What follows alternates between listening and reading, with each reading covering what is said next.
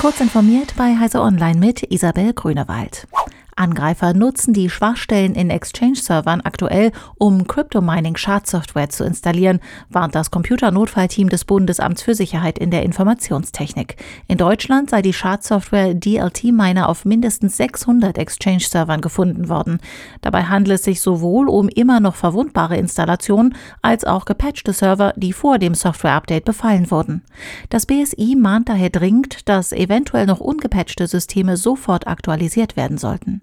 Neben Cyberspionage werden die Lücken inzwischen auch ausgenutzt, um Ransomware zu installieren. Die Bundesländer wollen bis Juni konkrete Reformschritte zu Auftrag und Struktur des öffentlich-rechtlichen Rundfunks in Deutschland erarbeitet haben. Darauf einigte man sich auf Fachebene in der Rundfunkkommission der Länder. Ein Kernpunkt bei den Reformvorhaben ist die Flexibilisierung in Richtung Digitalisierung. Angebote der öffentlich-rechtlichen Sender sollen vermehrt auch im Netz ausgespielt werden können. Geplant sei, das Konzept und ein Zeitplan dazu im Oktober dem Ministerpräsidenten vorlegen zu können.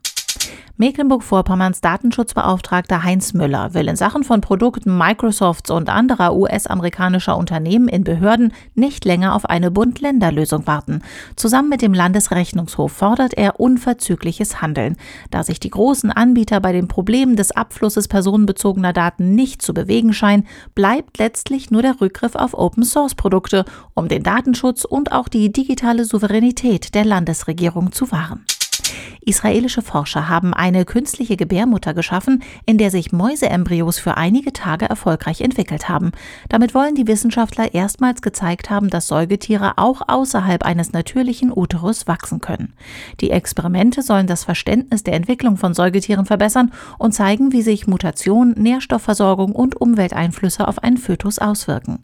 Ob die Entstehung menschlichen Lebens in einer künstlichen Gebärmutter möglich sein und angewendet wird, ist künftig nicht mehr eine Frage Frage der Wissenschaft, sondern der Ethik, der Gesetze und der Gesellschaft. Diese und weitere aktuelle Nachrichten finden Sie ausführlich auf heise.de.